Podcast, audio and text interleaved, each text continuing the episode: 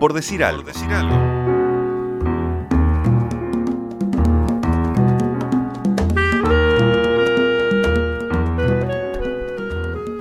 Una pulga salta 100 veces el tamaño de su cuerpo. De su humilde medio centímetro hasta unos 50 centímetros de altura. Dicen las investigaciones y la prestigiosa página calcuworld.es que la pulga, particularmente la pulga del perro, no la del gato, ni la del jaguar, ni la del búfalo, ni nada, sino la del perro, es el animal que más salta en el mundo. Dice calcuworld.es que si hiciésemos unos Juegos Olímpicos interanimales, donde las distancias se prorratearan de acuerdo a los tamaños, la pulga sería sin duda la medalla de oro. Muy por encima del impala, que es una especie de venado, del cercopiade, que es una especie de chinche, y de un barra brava, que es una especie de ser humano. La verdad, que la idea de los juegos interanimales no es particularmente descabellada. Sin ir más lejos que de 2000 años, ponele, podemos decir que los romanos tenían ya implementada esa idea cuando ponían a luchar a un león contra un gladiador, aunque claro, sin que ninguno de los dos quisiese estar allí. Quizás podríamos ayornar un poco la idea, pasarla por la luz de los derechos de los animales, por un poco de voluntad de las dos partes y ponerla en práctica de vuelta. Por ejemplo, en judo podríamos ver a Mika Apramian peleando contra un oso pardo previamente pasado por la manicura, obviamente. Sin embargo, la gran diferencia entre los animales y los humanos siempre va a estar en los motivos. Todo está en los motivos. La pregunta es, Hashtag. Ah, no. ¿para qué salta una pulga? Porque convengamos que tampoco tiene mucho mérito ser un gran saltador cuando uno tiene todo el día para darle y darle a la bobadita del saltito. La pulga es buena saltadora, sí, pero ¿qué va a hacer si no la pulga? ¿Va a estudiar instalación de paneles solares en INEFOP? ¿Eh? ¿Va a jugar al Play? ¿Va a ver videos viejos de Murga de los 2000 en YouTube?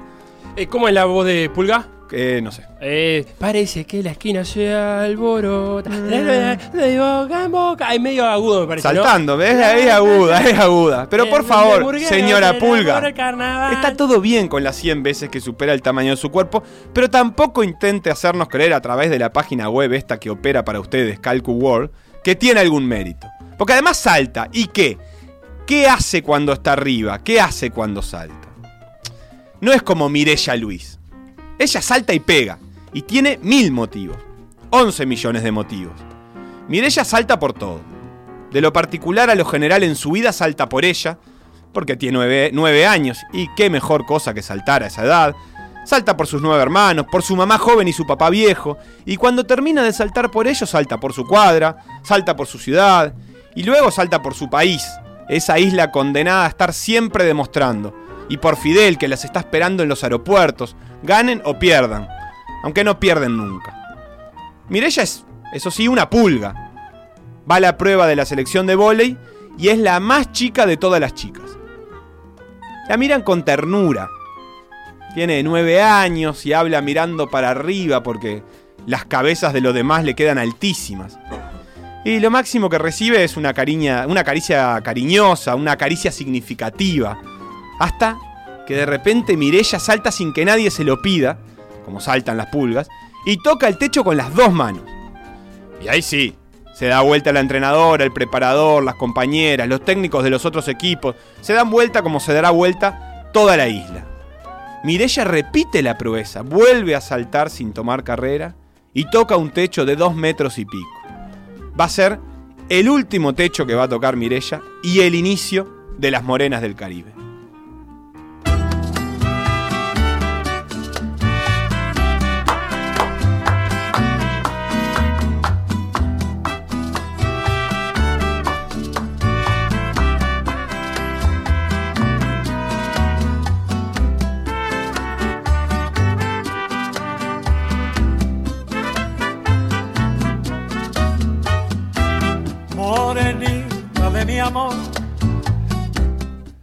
En PDA tenemos la promesa y la premisa, sobre todo, La bien promesa clara, y la premisa. de que el deportista es mucho más que un cacho de carne y que tienen historias detrás y delante que merecen ser contadas. Nachito, te pregunto antes que nada, ¿estás para unos juegos interanimales contra otras especies para reeditar eh, lo, eh, algo de como los romanos, pero un poco cu- más cuidado? ¿Humanos contra animales o animales contra animales? Animales contra animales puede ser, eh, creo que es un libro de Horacio Quiroga, ¿eh? Sí, y, Porque, eh, la verdad ojo que... que- hay programas de Discovery de animales contra animales, varios, ¿no? Como Sí. humano no me gustaría participar. Creo que los humanos estamos capaz que para ser la contralor del asunto, o sea, ser los Ah, jueces. yo para mí no Pero somos jueces de perros nada. contra gatos, caballos contra llamas. Pero no todo Eso sí. violencia, no todo violencia. No, no, deportes. Eh, Pero eso ya hay, perros contra perros ya hay. ¿Sí? Y las competencias de perro que le hacen dar la vueltita y saltar. Ah, no, pero yo digo deportes. Yo digo los 100 metros llanos, por ejemplo. no, y, y la, ¿sabes cuál me gusta a mí? La que le tiran un frisbee y, y se mide el salto largo el perro No, no, al agua. pero no deportes de perros. Los Juegos Olímpicos. Juegos Olímpicos de Los perros. 400 metros con vallas, pero que los hagan caballo, Y por bueno, ¿y ejemplo. el salto largo este de perro que te digo yo? Es, es casi la programación del Discovery, que cada vez que yo prendo Discovery están pasando una competencia de eso. Sería como lo- los Juegos Paralímpicos, que son una adaptación de los Juegos Olímpicos. Bueno, serían los Juegos Animalímpicos, Ajá. que es una adaptación de los Juegos Olímpicos también. Carreras de caracoles. Y así con todo. Todo carreras. No, puede ser, puede ser tiro también. Y ¿Qué- que qué- dicen que el ojo del lince dice que es muy, muy preciso. Bueno, que lo demuestren. Con una pistola de 10 Pero no, lo, lo importante es que no se los puede adiestrar.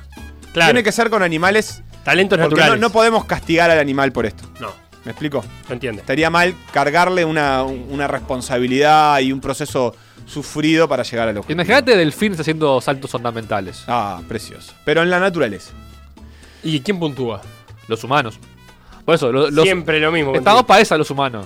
Nosotros ya superamos la, la etapa animal. Ya Nosotros Qué estamos- cómodo. Ya qué rompimos todo nosotros. Pero no vamos a hablar de eso. Ah. Ya hablamos, pero no vamos a seguir hablando. Pero sí vamos a hablar de las morenas del Caribe. Si yo te digo las morenas del Caribe. Qué animal con mala fama la morena, ¿eh? Ah, ¿vos, vos lo tenés asociado a un Sí. animal? ¿Lo primero que pensás es en el animal? Eh, la mo- eh, lo que pasa es que es un animal feo.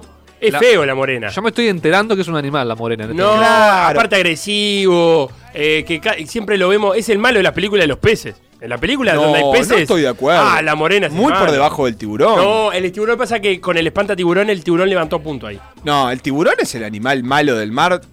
De, de- primero la ballena bíblica y después eh, el tiburón. Ah, yo discrepo. Porque. La ballena primero, la Biblia ¿Mala? y Moby Dick. La Biblia es mala, bueno, no sé, no me La animaría a decirte. ballena, la ballena.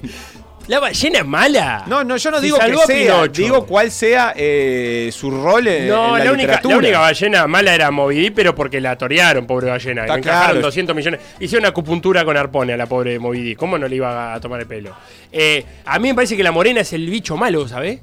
Bueno, Está. yo ¿Lo no, tenés, no lo Nachito, tenía cuál así. es la No, morena? no. Ese Y la morena que- da- explícale es, vos. es- es un pez anguiliforme.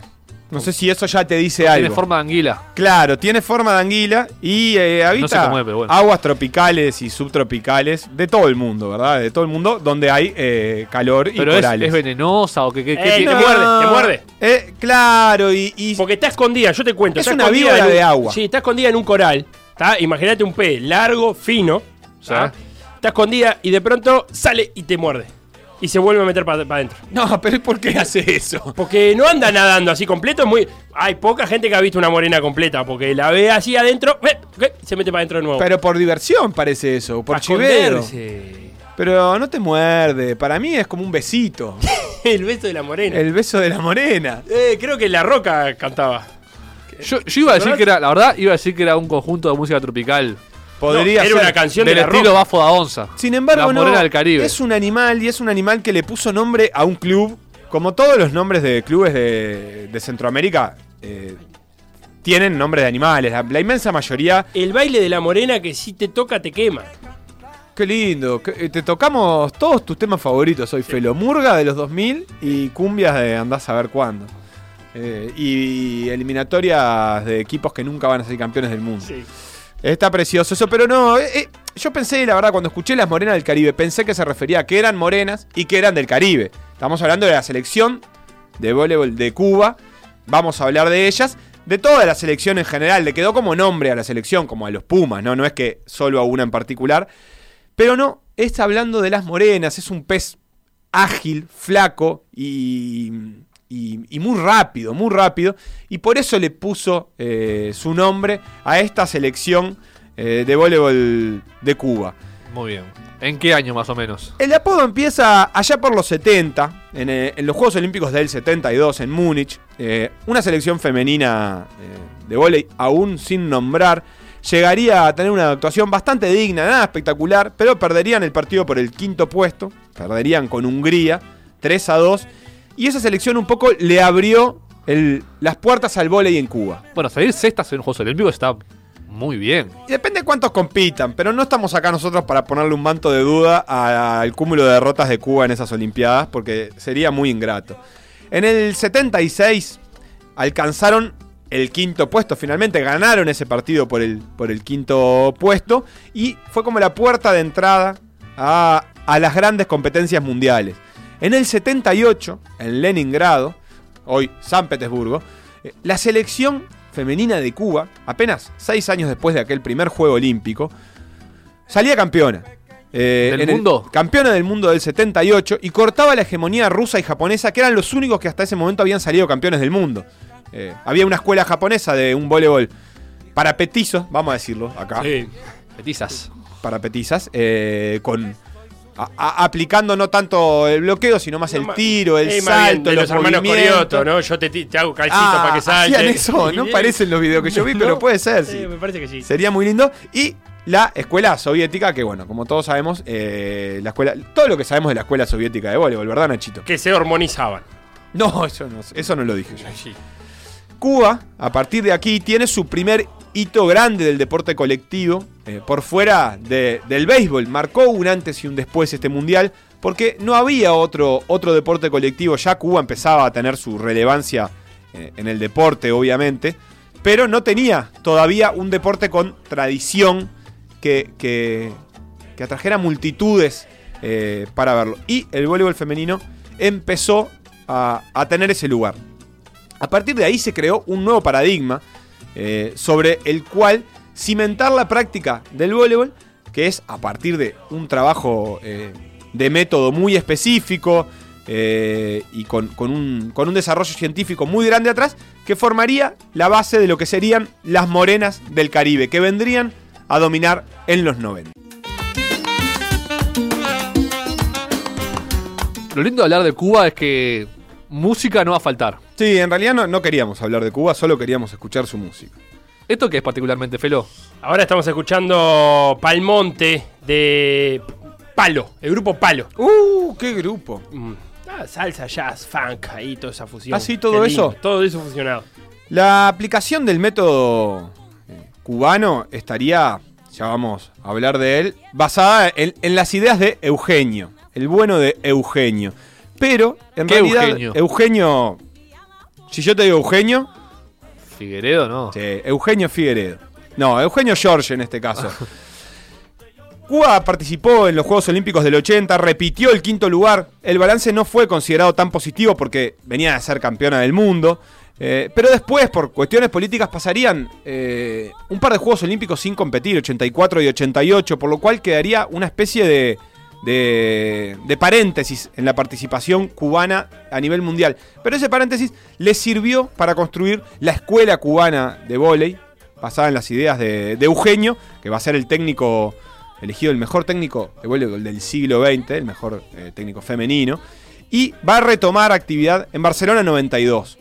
Las morenas del Caribe, que ya tenían ese opodo, ganarían todas las competencias de los 90 de voleibol femenino mundial. Pa. Todas. Algunas no, las menos importantes, pero serían todas las O campeonas sea, del mundo todos y los Juegos olímpicos. Olímpicos y todos los mundiales. Sí. La Olimpiada de Barcelona fue la, la del 92, mientras todo el mundo miraba al Dream Team y no sé qué, y, y toda esa pavada de- del Dream Team, que no era para tanto realmente. Fabini abanderado, ¿no? Sí. Todo el mundo mirando a Fabini abanderado. eh, este, no, mirá a Fabini con la bandera de Uruguay. Y Todo el eso. Chato Chaparro corriendo contra el, el actual rey de España. Ahí me parece que estás mezclando cosas. Bueno, ¿O no?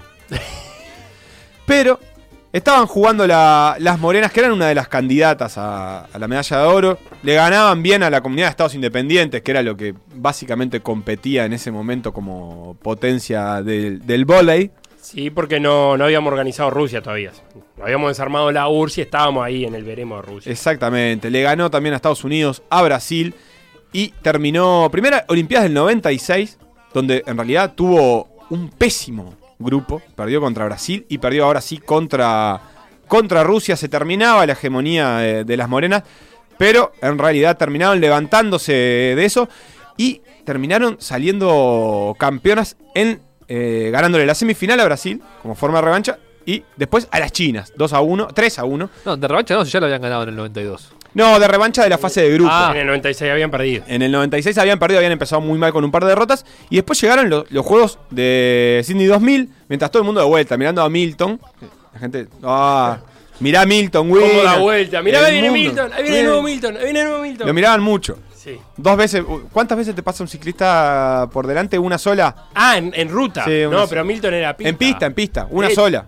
Por vuelta. Ah, por vuelta sí. ¿Verdad? Eh, ahí viene Milton, Milton, se va Milton, viene Milton. Pero las dobles campeonas eh, olímpicas, ya tres veces campeonas mundiales también, eh, hicieron un camino relativamente sencillo y tuvieron ese broche de oro en, en su último gran título porque perdieron los dos primeros sets del- de la final ante Rusia, ante quien habían perdido también en la fase de grupos, pero les dieron vuelta al partido y le ganaron tres sets a dos, la final. Te repaso Dale. eh, tres mundiales, dos campeonatos mundiales, el del 94 y el del 98, oro en los Juegos Centroamericanos y del Caribe del 90, del 93, del 98, oro también en la Copa Mundial, que es esta otra competencia mundial de voleibol, pero que está es- en un tercer escalón después de los Juegos Olímpicos y del Campeonato Mundial, y oro en los Juegos Panamericanos del 91, del 95 y plata en los del 99.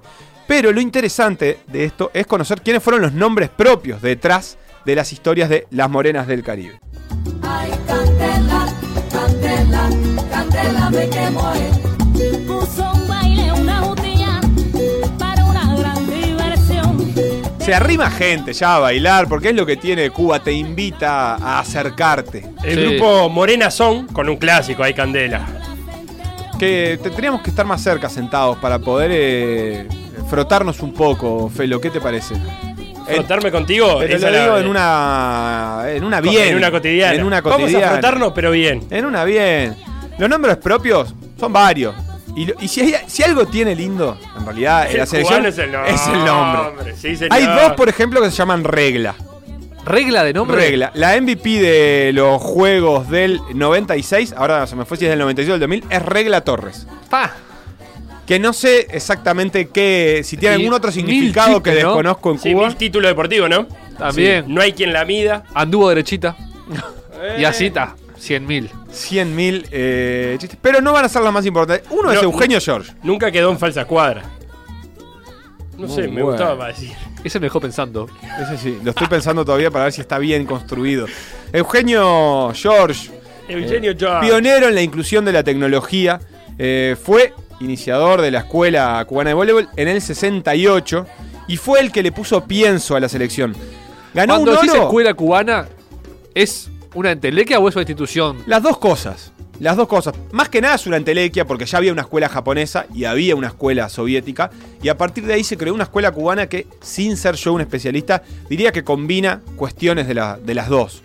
Bien. Lo que hizo Eugenio fue aprovechar, y esto sí muy del mundo soviético, en el- bajo el cual también vivía Cuba, eh, estudios eh, paramétricos de absolutamente todas las facetas del juego y de los saltos. Y una de las cosas que descubrió es que los atletas cubanos, o, o- o- o en este caso la- las jugadoras de la selección de voleibol, podían ser más petizas que las atletas y, la- y las jugadoras rusas o, todo lo que estaba alrededor del, del- del mundo soviético, pero que tenían una ventaja que era que tenían, en general, con menos centímetros lograban más talla, más envergadura de brazos, por unas cuestiones genéticas. Entonces descubrió que aún con jugadoras de 5, 6, 7 centímetros más bajas, podía obtener iguales resultados, pero ganar en agilidad.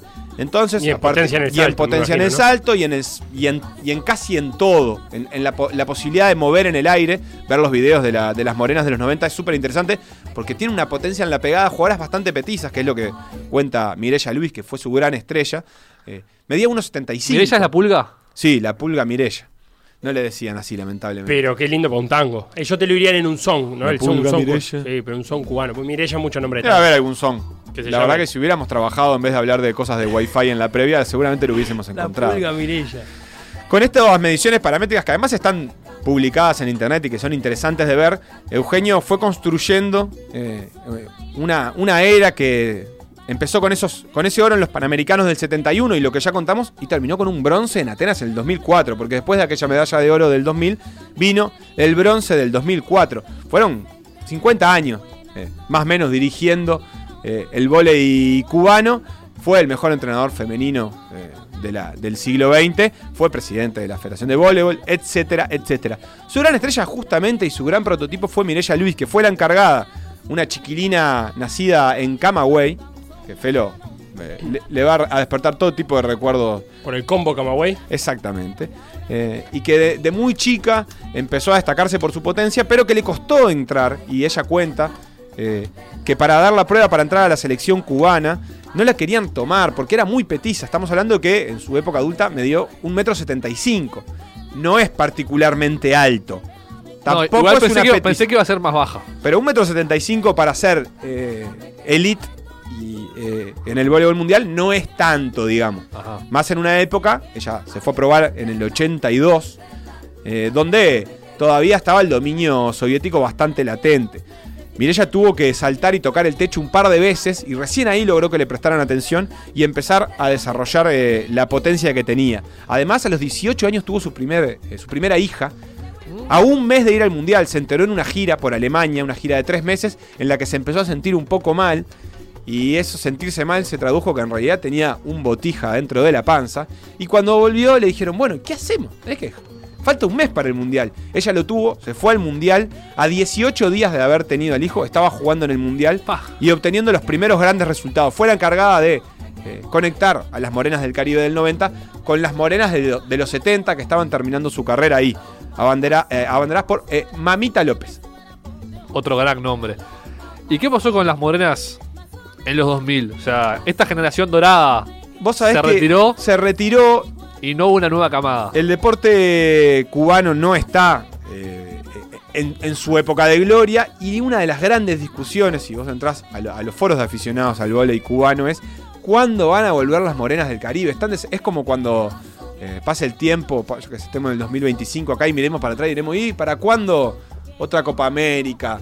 Eh, añoran aquellas morenas de, de los 90 que pusieron a Cuba eh, como pocas veces en un deporte colectivo a, a tope de- del nivel mundial. No se me ocurre otro deporte colectivo. El vóley masculino, por supuesto. Por ahí el béisbol. ¿El qué, perdón, cuál primero?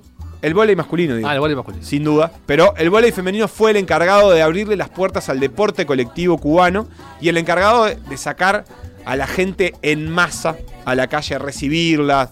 eh, y con la ventaja, por supuesto. Siempre, siempre para hablar de procesos, siempre es una ventaja ganar todo, ¿no? Sí.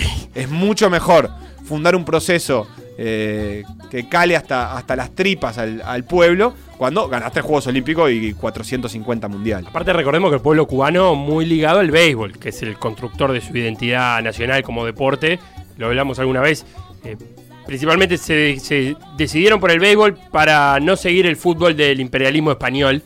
Eh, y, pero ¿qué pasaba? En béisbol la selección, si bien podía llegar a ser la mejor selección amateur, no competía a nivel profesional con ninguno de los otros, ni Estados Unidos, ni después Japón que se sumó a jugar al béisbol, ni México.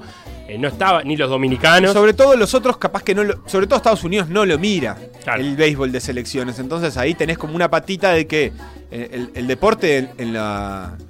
Toda la época de la Guerra Fría, evidentemente, aunque las morenas vengan después, siempre fue una cuestión de demostrar superioridad. Entonces había una importancia particular en que en esa competencia yo le pudiera ganar a, mi rival político, en este caso Estados Unidos. Si mi rival político no me, no me compite en el béisbol, yo no, no, no por ahí no, no termino de obtener lo mismo. En voleibol, Estados Unidos femenino no es particularmente potente, sí está en, el grupo elite, pero no es un habitual ganador. eh, pero sí te lo enfrentás, sí te lo cruzás y las, las morenás le ganaron de una y mil formas. Como conclusión, entonces, Seba, este espacio le pide al hombre de bien que pida por el retorno Sí, De las a, a páginas cubanas tipo Ecurred o Diario Cuba y pedir por el retorno de las monedas de- eh, del Caribe mirando los videos de los 90, que son preciosos, preciosos, preciosos, con unas gráficas también muy al, al estilo International Superstar Soccer que hacen las delicias de grandes y chicos. Por decir algo, se hace radio. Y la radio se hace por decir algo. En Radio Mundo, 1170 AM.